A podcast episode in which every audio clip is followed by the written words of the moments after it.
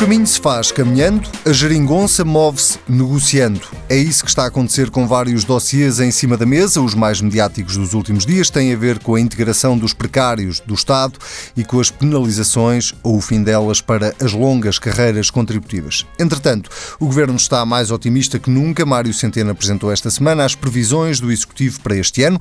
1,8% de crescimento económico, 1,5% de déficit, o mesmo Mário Centeno, que não se compromete com mexidas nos escalões de IRS no próximo ano. Até ao fim da legislatura alguma coisa vai mudar, o ministro só não diz quando. Política pura esta semana com António Felipe e com Jorge Costa. Vamos começar, uh, sejam bem-vindos, antes de mais, vamos começar com esta questão dos precários, uh, que tem vindo a ser debatida ao longo de, de, do último mês, digamos assim. Um, e eu começava por perguntar, neste caso, ao António Filipe, se ficou satisfeito com a promessa do Governo, vinda esta quinta-feira a público, uh, de que vai alargar a regularização dos precários a mais trabalhadores do que aquilo que estava inicialmente previsto. É um passo importante, é um passo importante. Como se sabe, este problema dos precários é um dos problemas laborais centrais dos, dos tempos que passam, em que uh, maioria, sobretudo os jovens trabalhadores, estão numa situação de precariedade e o Estado aí como patrão deve dar o exemplo. É? O problema da precariedade não diz só respeito ao setor público, mas o, o Estado, enquanto empregador público, deve dar o exemplo.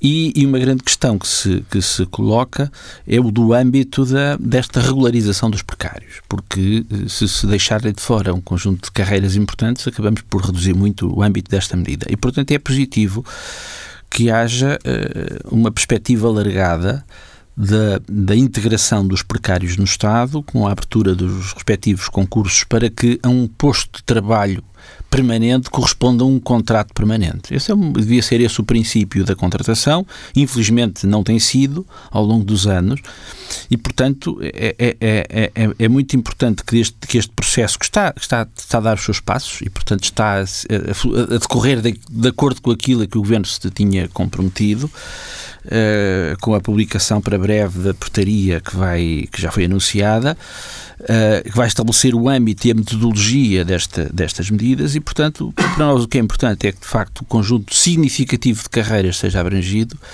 e que haja mecanismos de participação, designadamente das organizações sindicais, por forma a conseguir encontrar as melhores soluções para, de facto, uh, eu não digo acabar, mas pelo menos reduzir muito substancialmente eu diria drasticamente. Evidentemente que haverá sempre algumas situações em que a prestação de serviço ainda se possa justificar, mas desde que não seja uma falsa prestação de serviço. Ainda bem é? que fala da, da questão da, da da colaboração das, das associações sindicais, sobretudo, porque, nem de propósito, a Ana da Frente Comum, eh, esta semana na, na TSF, esta quinta-feira, no, no, Fórum da TSF, dizia que a Frente Comum não ia participar na, nos grupos de trabalho que vão ser criados para definir exatamente o que é que é um falso recibo verde, o que é que é um verdadeiro recibo verde. Eh, faz sentido que as associações sindicais, neste caso que a CGTP, a Frente Comum pertence à CGTP, se retire deste processo? Naturalmente, isso aí os sindicatos decidirão o que fazer, eu não, não pronuncio, não falo pelos sindicatos. Agora, o que eu creio é que é importante que seja permitida uma participação dos sindicatos nesse processo, uma participação séria, que lhes seja dada essa possibilidade. Os sindicatos, naturalmente, tomarão as suas decisões. Agora, creio que, do ponto de vista daquilo que se, da metodologia que o, que o Governo deverá seguir nessa matéria, deve permitir que haja, de facto, essa participação e, e obviamente, também encontrar com os sindicatos uma forma adequada de, de participação. Mas, mas, isso terá de ser o Governo, enfim, Mas posso deduzir das suas palavras que se acha que é importante os sindicatos participarem e que se a CGTP não vai participar, que discorda que a, que a CGTP não, não participe? Não, não, não direi isso. Não sei quais são as razões invocadas para não para participar. Não sei exatamente quais são as condições que, enfim, que o Governo terá proposto ou não à CGTP para participar. Agora, o que eu acho é que essa participação era importante. Uh, uh, obviamente, não, não uma, uma, uma, definição relativamente aos princípios a aplicar. Não, não é no, no processo prático das decisões decidir se um trabalhador fica ou não fica, ou, ou, ou de participar em juros de concurso ou coisas como isso. Agora, acho que uma participação sindical na definição dos critérios base para o preenchimento dos lugares nas respectivas carreiras, eu creio que era importante para este processo e, portanto, obviamente, se não forem criadas condições para os sindicatos participarem ou se forem criadas condições que eles não aceitem, eu acho que isso não é bom, porque acho que era importante permitir e, e, criar condições para que essa participação se verificasse. Mas conhece as condições ou não, está a falar concreto, em abstrato? Em concreto não, se me diz que, que a Frente Comum tem reservas relativamente a isso, traz suas razões que eu neste momento não conheço, mas eu creio que essa participação era importante e, portanto, acho que valia a pena haver um esforço, designadamente da parte do Governo, para que, que as condições de participação fossem aceitáveis pelos sindicatos. Jorge Costa, faz sentido que os sindicatos fiquem de fora deste processo? Nós eh, defendemos, em primeiro lugar, sobre, o, sobre uh, os avanços que têm sido feitos, é muito importante dar-lhes relevo, porque tem-se ganho em construir de maneira articulada, no campo da maioria parlamentar, com os partidos de, que a compõem, uma solução jurídica que permita solucionar de maneira transparente e que seja compreendida por todos os trabalhadores o problema da precariedade no Estado, que é um problema que abrange dezenas de milhares de trabalhadores do Estado. Hoje estamos mais próximos de um modelo desse tipo, eh, na medida em que, inclusive aos casos mais atípicos, ou digamos mais eh, perversos do ponto de vista da precariedade, eh, desde logo os, os falsos recibos verdes, as falsas prestações de serviços, as falsas, o, o falso outsourcing, ou seja, relações triangulares em que o Estado contrata outra empresa para fornecer trabalhadores que estão a prestar funções permanentes e que, portanto, deveriam estar nos quadros do Estado, todas essas, essas situações diferentes que elas são, uh, vêm a estar incluídas e até mesmo os contratos de emprego e inserção, que, como sabemos, uh, chegaram a, a, a, alcançar 70 mil pessoas em Portugal. São, eram contratos, são contratos especialmente desumanos, são pessoas que trabalham que, que trabalham ao longo de um ano uh, e que uh, são pagas com o seu próprio subsídio de desemprego e depois têm mais 80 euros por mês para fazer face às despesas do transporte ou, ou coisas desse género. Eh, e essas pessoas eh, estão a desempenhar funções que são necessidades permanentes do Estado, dos serviços públicos, das autarquias. E essas também vão ter, ou seja, esses postos de trabalho eh, que estão a ser ocupados indevidamente por pessoas em grande rotação ao longo do tempo, vão ser criados esses postos de trabalho, identificados, identificada a sua existência e aberto concurso para, para o seu preenchimento. Portanto, esse trabalho de apuramento, de, de, de, de, garantir que este processo vai tão, tão longe quanto é preciso ir, é, é, muito importante e ele tem sido feito de maneira articulada. Não quer dizer que ele esteja acabado. Sobre a questão que colocou do, do, a respeito da participação sindical, há dois aspectos que eu queria sublinhar. Em primeiro lugar, o Bloco de Esquerda, o que tem defendido uh, junto do Governo, é que as comissões uh, de, de, de, avaliação bilaterais que vão dizer se sim ou não, em cada caso, estamos perante um posto de trabalho permanente que deve ser preenchido em condições legais. Uh, essas comissões devem ser paritárias. Paritárias significa que a parte patronal, neste caso o Estado, a tutela e a parte eh, laboral, os, os, representantes dos trabalhadores, os representantes dos sindicatos, devem ter igual poder e designar um desempate por consenso, como se, fazem nas, como se faz nas comissões arbitrais, ou seja, ter um presidente que é escolhido por consenso e que, em última análise, desempatará em caso de desacordo.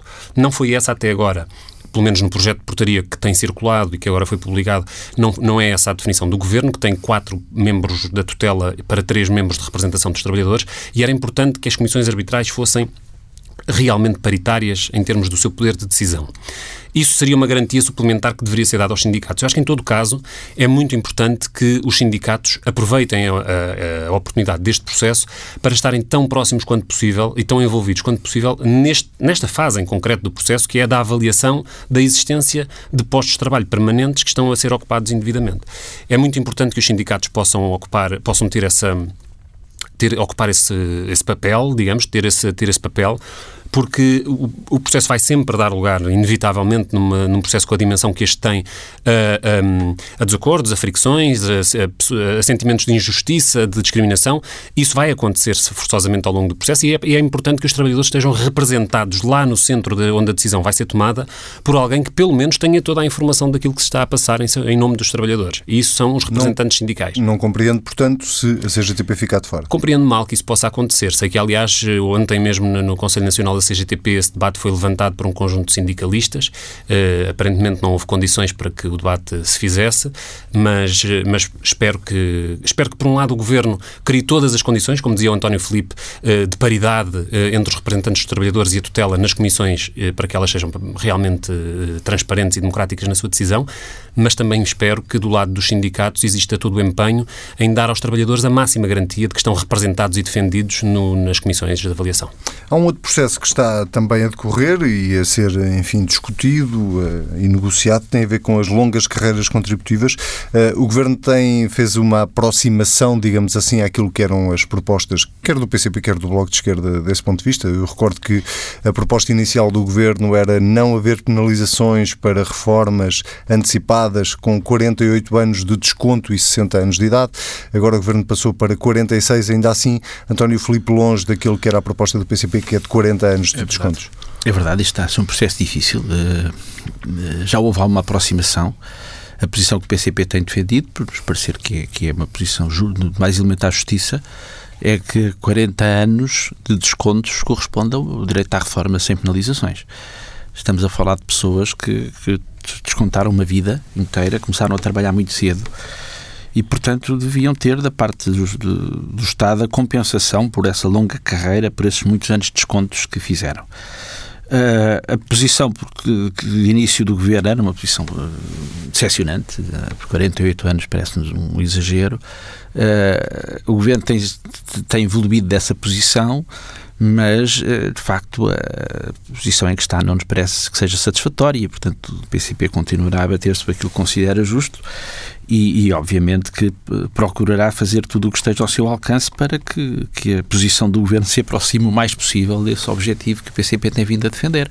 Mas há que reconhecer, de facto, que há aqui uma, uma diferença de posições que, que, que, apesar de tudo, o governo tem vindo a evoluir, portanto, já passou dos 48, onde foi anunciado para, para a possibilidade de 46 que é um avanço, mas, mas fica muito aquém daquilo que, que, que, nos parece que seria uma solução justa. Só para que fique claro, a posição do PCP não é 40 ou nada, é eh, está disponível para chegar aqui em um meio termo? Eu diria que estamos aqui numa, algo parecido com o que aconteceu com o salário mínimo, ou seja, nós consideramos que, que o que se fez foi um progresso, mas nós defendemos que, que, seria possível e desejável e justo ir mais longe. E aqui é a mesma coisa, ou seja, aquilo, a posição que o PCP defende como justa é dos, da reforma uh, sem, desconto, sem penalizações após 40, com 40 anos de descontos uh, e continuaremos a lutar para que, que, que, se possa atingir esse objetivo o mais rapidamente possível e, portanto, tudo aquilo que seja uma evolução nesse sentido será positivo, mas obviamente que não será uh, satisfatório nem considerado suficiente. Jorge Costa, o Bloco de Esquerda vê abertura por parte do Governo para, para ir mais longe na, nesta proposta? Bom, eu penso que este processo está em curso. E a própria forma como o Primeiro-Ministro se referiu a ele no Parlamento demonstra, como já foi dito, que uh, o Governo ainda não tem uma posição fechada sobre aquilo que virá efetivamente a apresentar. Pela parte do Bloco, nós consideramos também que os 40 anos de, de descontos devem ser considerados aos 60 anos eh, suficientes para uma reforma sem penalizações e que esse princípio de justiça, que corresponde a uma, a uma sociedade que foi muito penalizada pelo trabalho infantil e que tem muita gente que iniciou carreiras, eh, carreiras, enfim, que iniciou a vida laboral eh, muito, muito cedo demais eh, e isso hoje deve ser, deve ser, a sociedade deve olhar para essa realidade, deve olhar para essa penalização que as pessoas já tiveram na, no início da sua vida e oferecer as condições elementares de uma reforma em tempo de que as pessoas possam ser compensadas em vida pela sua, pela sua, pelo, seu, pelo seu longo período de trabalho. Se olharmos, ainda há pouco tempo esses números vieram a público, 60% aproximadamente das pessoas que se reformam hoje uh, começaram as suas carreiras uh, contributivas antes dos 16 anos, ou seja, em período que hoje é considerado de trabalho infantil. Eh, é uma brutalidade, portanto, é um, é um retrato do país também, daqui, do país de injustiça que tivemos e do que era, um, ehm, do que era a infância na ditadura. E esse, é, é, bom termos essa realidade presente para não nos esquecermos do que é o nosso, de onde vimos, não é? Isso é bom eh, termos isso presente. Agora, a posição do Bloco de Esquerda, do ponto de vista da saída a dar a esta questão neste momento, é que devemos ter um caminho para a solução dos 40 anos, dos 40 anos de descontos aos 60 anos de idade, mas que deveríamos responder já e sem mais atrasos às pessoas que iniciaram sua, os seus descontos quando ainda eram aqui, quando ainda estavam a trabalhar no que hoje se considerará trabalho infantil. Ou seja, se hoje consideramos trabalho infantil começar antes dos 16, então quem começou antes dos 16 deve hoje poder reformar-se se já completou uma carreira uh, de desconto, já, se já atingiu os 60 anos de desconto. Independentemente de ser 40, 41, Portanto, isso 42, significa 43. Não, aos 44 anos de descontos, com, com 60 anos e tendo começado a trabalhar aos 16 anos, estas pessoas deveriam hoje poder reformar-se sem penalização nenhuma já este ano. Uh, e isso um, num caminho então, que teria que ser assumido. dois anos mas isso do, teria, da proposta mas do isso governo. Que ser um, teria que ser um avanço no quadro de uma definição sobre a situação de todas as outras pessoas que, tiveram, que têm longas carreiras contributivas e que continuam a ser altamente penalizadas, porque mesmo na proposta do governo uh, vamos encontrar uma diminuição em todos os casos da penalização, mas são penalizações ainda muito altas na reforma antecipada, na ordem de, para quem se reforma Uh, por exemplo, com 66, 66, uh, 66 anos e 3 meses, portanto, na idade legal, aos, com 40 anos de descontos, a penalização é de 37,5% na pensão. São penalizações gravíssimas e mesmo mais à frente, em situações de 45 anos de carreira contributiva, aos 64 anos e 4 meses, porque a idade agora passa a ser móvel e, portanto, a idade legal de reforma será, para quem descontou 45 anos, 64 anos e 4 meses, ainda tem uma penalização que lhe leva um quarto do valor da reforma.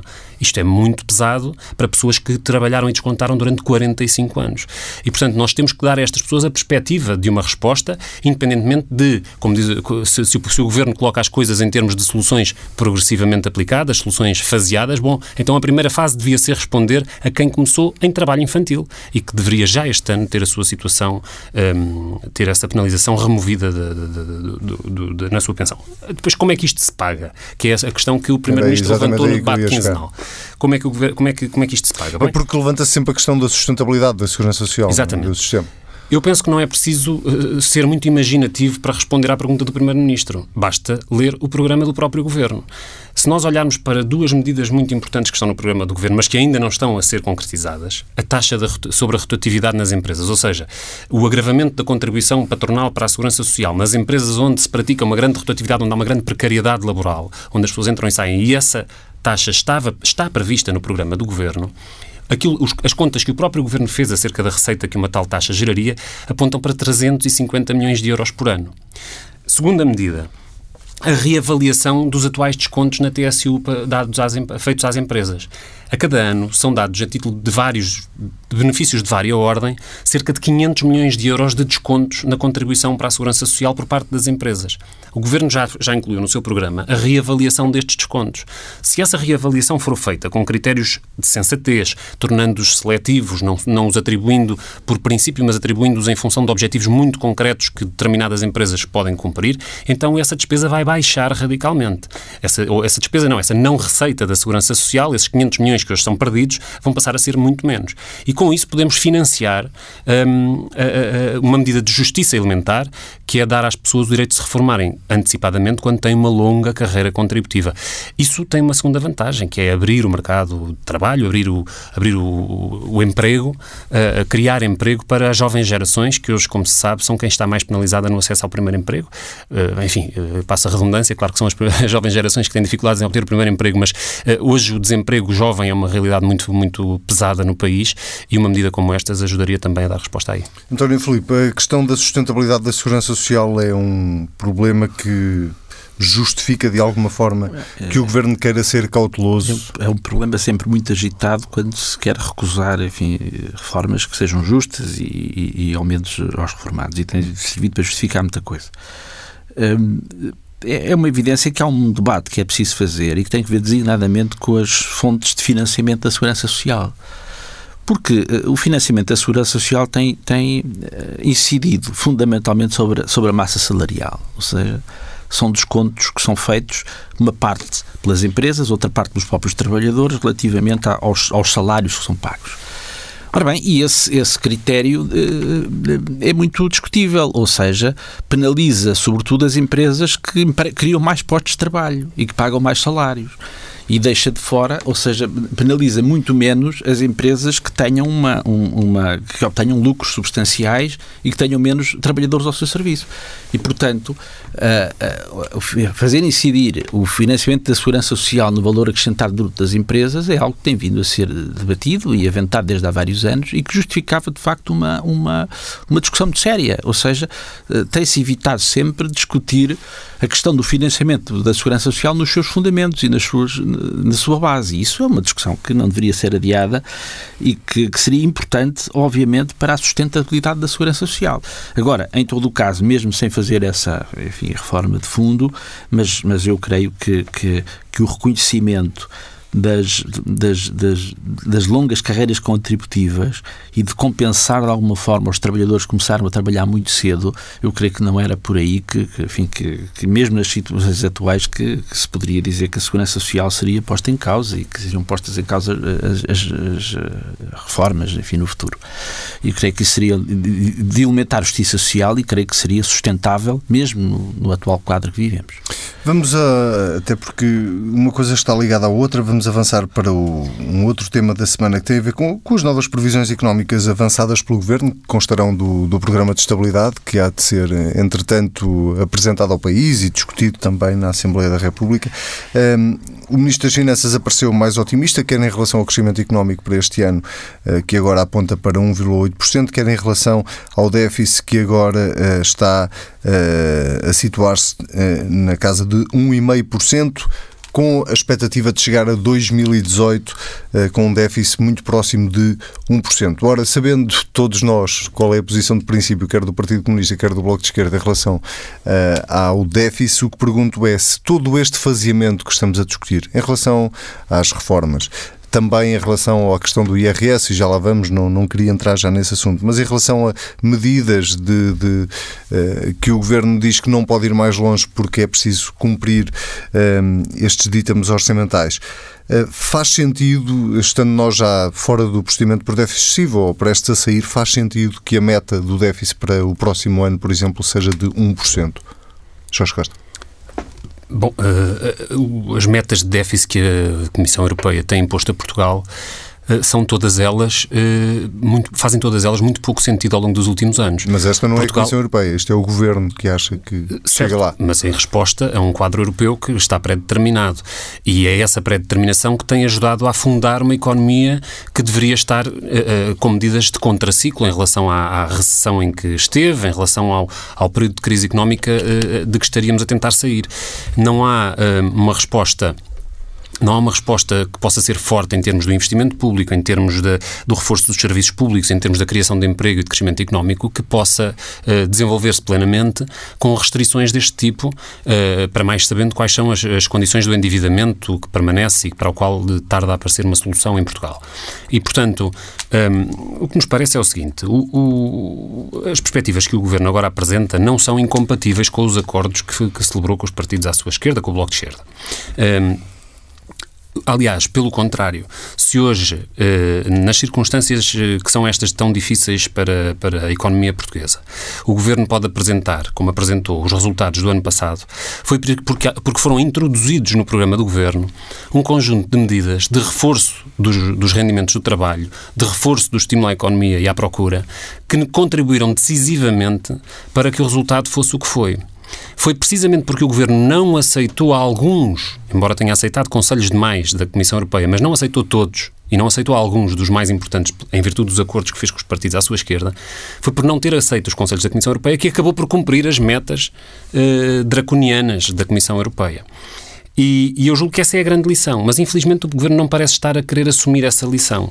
Ou seja, as medidas de estímulo à procura, as medidas de estímulo ao crescimento económico, as medidas de reforço dos rendimentos dos trabalhadores e dos pensionistas são o que permitiu um resultado melhor para a economia portuguesa.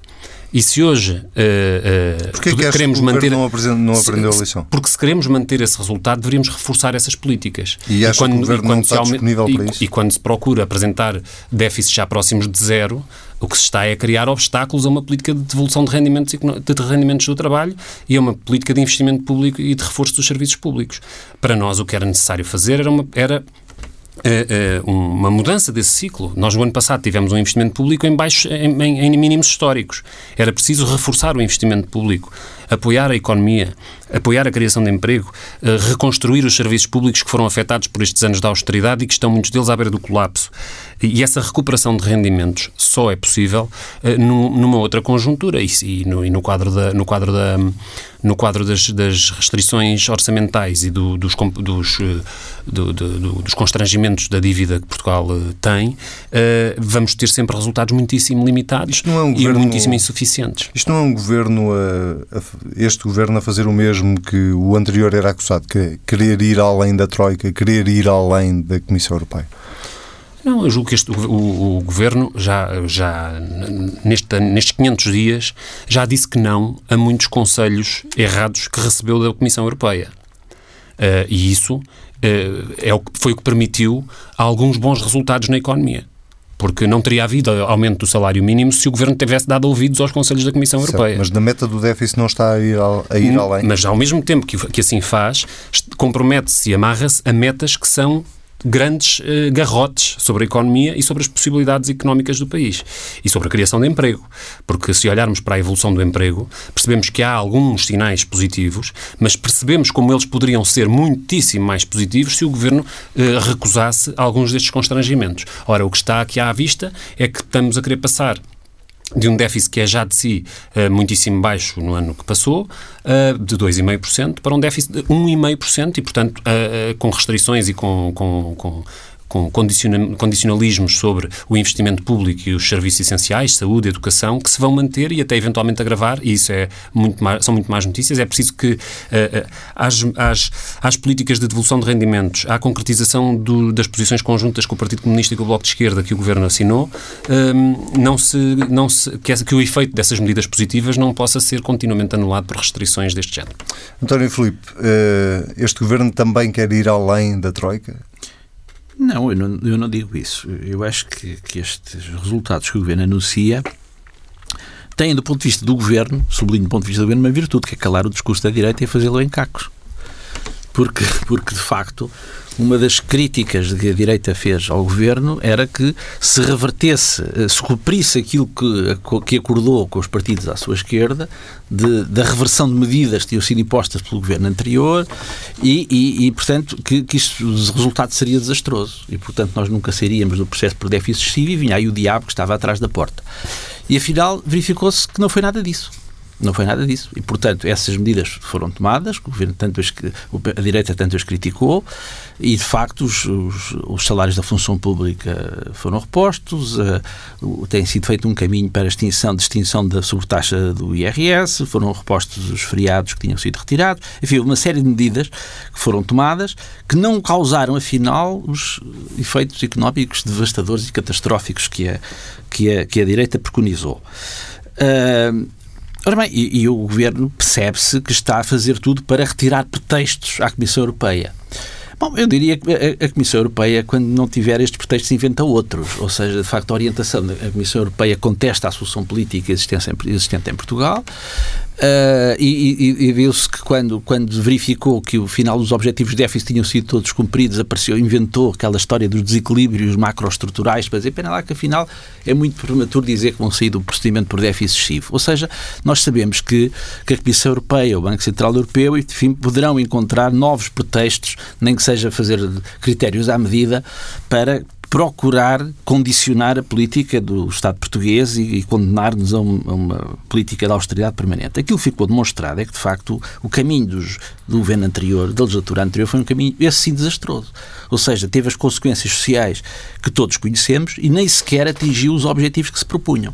E, afinal, ficou demonstrado que esses objetivos, mesmo esses objetivos de redução do déficit, poderiam ser atingidos sem necessidade daquilo que foi feito e, pelo contrário, e até criando condições, de facto, para que a economia, dado que as pessoas dispõem de mais poder de compra, que a economia possa, possa de facto, crescer. Agora, eh, isto só demonstra, do nosso ponto de vista, que, que, que, que, o caminho da reposição de rendimentos e de salários e de, de poder de compra dos portugueses tem efeitos, teria efeitos positivos sobre a economia. E, portanto, nós não, não, não, não, ficamos muito contentes, nem muito nem pouco, não ficamos contentes com o facto do Governo dizer, bem, cumprimos tudo o que a União Europeia queria porque o déficit está nos pontos em que está, eh, só que isto tem consequências para a economia, eh, para as pessoas, para a vida das pessoas. Ou seja, quando nós vemos que há grandes problemas ao nível dos serviços públicos, que há grandes problemas a nível da falta de investimento público, isso tem que ver, obviamente, com esta obsessão do governo de, de, querer calar a Comissão Europeia e de querer cumprir todos os objetivos que são impostos e que, de facto, não são, não são bons para o país. E, portanto, eu diria que estes números não nos satisfazem. Uh, porque consideramos que eles são um garrote ainda assim para a nossa economia, mas de facto aquilo que eles eh, permitem é, de facto, escaqueirar completamente aquilo que foi o discurso da direita e que, e que está em grandes dificuldades para conseguir encontrar outro, porque, porque de facto todas as teses centrais que os partidos de direita tiveram e que justificaram toda a sua ação governativa dos quatro anos em que estiveram no governo foram completamente desmentidos por esta, pelos números que estão aí que, de facto, não, não, não podem ser desmentidos. Isto hum, inviabiliza ou dificulta de alguma forma a negociação que, que já começou ou que, já, ou que estará no seu início para o Orçamento do Estado do próximo ano, para o Orçamento de 2018, nomeadamente naquilo que diz exatamente respeito à reposição de rendimentos, eh, e eu estou-me a lembrar do caso do, das tabelas de IRS, que é uma promessa eh, ainda esta semana reafirmada, quer pelo Primeiro-Ministro, quer pelo Ministro das Finanças, que é de aumentar a progressividade nos escalões de IRS.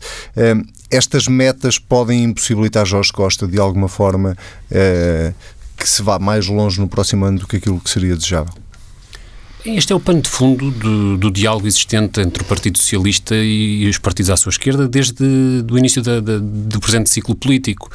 Um, o Partido Socialista procura uh, compatibilizar os objetivos que estabeleceu uh, nos acordos feitos uh, com o Bloco de Esquerda e com o Partido Comunista com uma pressão e uma chantagem permanente da Comissão Europeia contra Portugal, das instâncias europeias em geral contra Portugal. e existe, efetivamente, e já existia desde o início desta solução política, política uma uh, adversidade permanente da parte das instituições europeias contra a própria solução, contra a participação uh, e a definição de acordos políticos uh, à esquerda no, no, país. Esse é o nosso pano de fundo e, portanto, não muda neste, na negociação do próximo orçamento, isso vai ser como foi na negociação dos orçamentos anteriores. há constrangimentos pesados sobre uh, a política orçamental do governo a partir do momento em que são assumidas uh, metas tão apertadas como aquelas que a Comissão Europeia tem consistentemente aplicado a Portugal, sob chantagens de todo o tipo. E isso, mesmo quando uh, olhamos para, para, os números que são os números do governo, e portanto, nós, como digo, não, não refletem opções de política económica que o Bloco de Esquerda fizesse se estivesse na circunstância de, de, de ter que as fazer. Mas uh, a verdade é que Portugal apresenta uh, números de déficit, taxas de crescimento, que são por comparação com os outros países da Europa, muito relevantes e em sentido positivo. E apesar disso, e por, puro preconceito político em relação a Portugal e à, e à, solução política presente, as instâncias europeias continuam a ameaçar e a fazer todo o tipo de chantagens. Ainda agora há pouco tempo o relatório do Banco Central Europeu, antes dele o da Comissão Europeia, e portanto nós verificamos que existe, já para não falar do que têm sido as, as imposições em matéria de sistema bancário. Eu pensei que ia dizer, já para não falar dos copos e das mulheres. uh,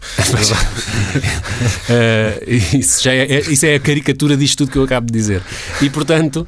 Um, Mas é o caricaturista com, com muitas responsabilidades não, não, com, muitas, com as mais elevadas responsabilidades no Eurogrupo, não é? é exatamente, exatamente. E, portanto, uh, foi, conseguiu fazer no, a sua própria no caricatura. No IRS, uh, qual é o ponto de partida do Bloco de Esquerda para a negociação dos escalões de IRS no próximo ano? Agora, o, o, a questão dos escalões de IRS é matéria do, do, acordo estabelecido entre o Governo e o Bloco de Esquerda e que, aliás, consta também de, dos objetivos gerais do, do, do acordo definido com o Partido Comunista.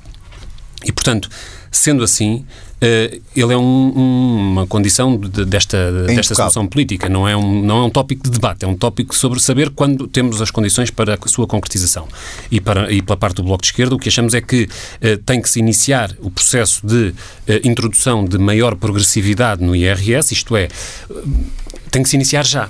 Nós temos a situação extraordinária de, em Portugal, a progressividade, isto é, se nós tivermos uma pessoa, quem estiver a pagar IRS com o rendimento mais baixo de todas as pessoas que pagam IRS, Uh, e tivermos uh, uma outra pessoa que, que, tem rendimentos que, que, valem o dobro, essa outra pessoa não paga o dobro de IRS. E isso é que é a distorção na progressividade, ou seja, cada vez a diferença entre aquilo que paga um, quem tem pouco e quem tem mais, essa diferença vai, tem diminuído e não aumentado. Ou seja, a justiça fiscal que é suposto ser feita através dos impostos, de fazer pagar mais quem tem mais, para poder com isso financiar as despesas de todos e, sobretudo, de quem tem menos, isso está a, tem regredido consistentemente ao longo dos anos em Portugal, desde, desde o início da política da Troika. E é preciso iniciar o processo de inversão disso, ou seja, de acentuar a justiça no sistema de impostos e fazer pagar mais quem pode mais. Uh, isso tem que começar agora. Não se pode atrasar mais. Não se vai fazer tudo de uma vez, certamente que não. Tudo o que foi destruído pelo governo anterior em termos de justiça fiscal Mas, prática, demora há dois anos para fazer isso. A é? recuperar. Mas tem é que se começar precisamente por essa razão. Mas estamos a falar de dois anos. A ideia é chegar a 2019 com uh, o IRS ou os escalões de IRS já com essa progressividade uh, plenamente assumida ou não? neste Orçamento de Estado, têm que ser tomadas medidas em termos dos escalões de IRS que permitam, Isso eu percebi. A minha que pergunta permitam é, faltam dois a anos, progressividade. faltam dois orçamentos de Estado para acabar a legislatura, na prática, não é? Nós- De- se, se, num, O que está em estabelecido no- circunstâncias normais haverá eleições em 2019. Certo.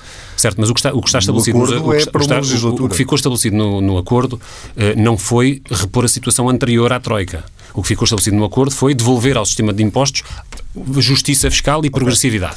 E isso é preciso iniciar-se porque ainda, não, um- porque ainda não começou. E este ano terá que se fazer isso e começar pelos de baixo. Ou seja, de conseguir no Orçamento de Estado para 2018 que os rendimentos mais baixos que já hoje pagam impostos possam ser aliviados na carga que transportam, porque o que tem acontecido é que têm sido mais sobrecarregados ano após ano desde o início da Troika.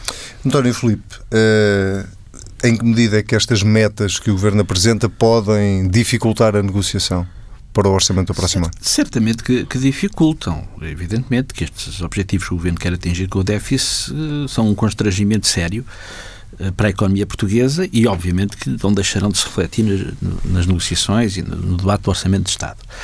Eu creio que o, o que se passou nos dois últimos orçamentos de Estado são muito valorizadores do papel da Assembleia da República. Eu creio que nunca eh, tinha havido, nunca a Assembleia da República tinha assumido um papel tão relevante na discussão do Orçamento de Estado.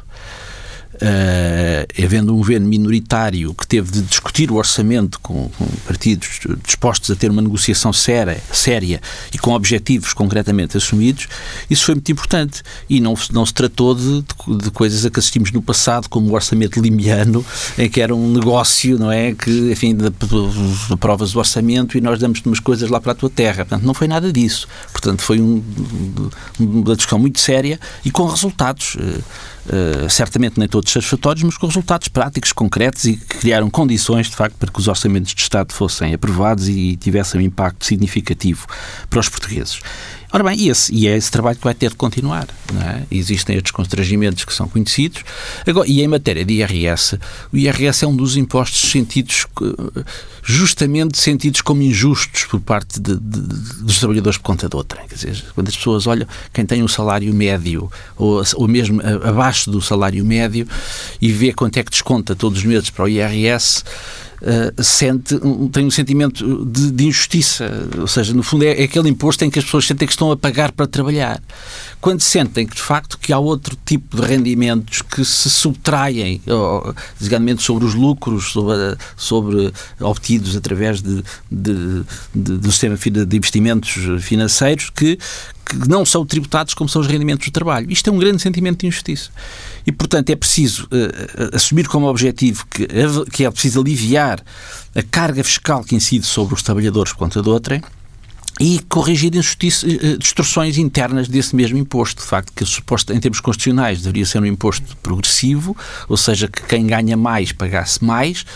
E, de facto, não, não é isso. Não é isso que acontece. A progressividade não, não, está a funcionar e, portanto, não é uma realidade e, portanto, é preciso também aí corrigir distorções. Agora, certamente vai ser uma discussão uh, extremamente interessante, mas, obviamente, difícil. Muito bem. António Filipe, Jorge Costa, muito obrigado. Voltamos a ver-nos em breve. O Política Pura desta semana fica por aqui. Já sabe, se quiser ouvir, é só ir a tsf.pt. Se quiser comentar, basta usar o hashtag TSF Política Pura. Até para a semana.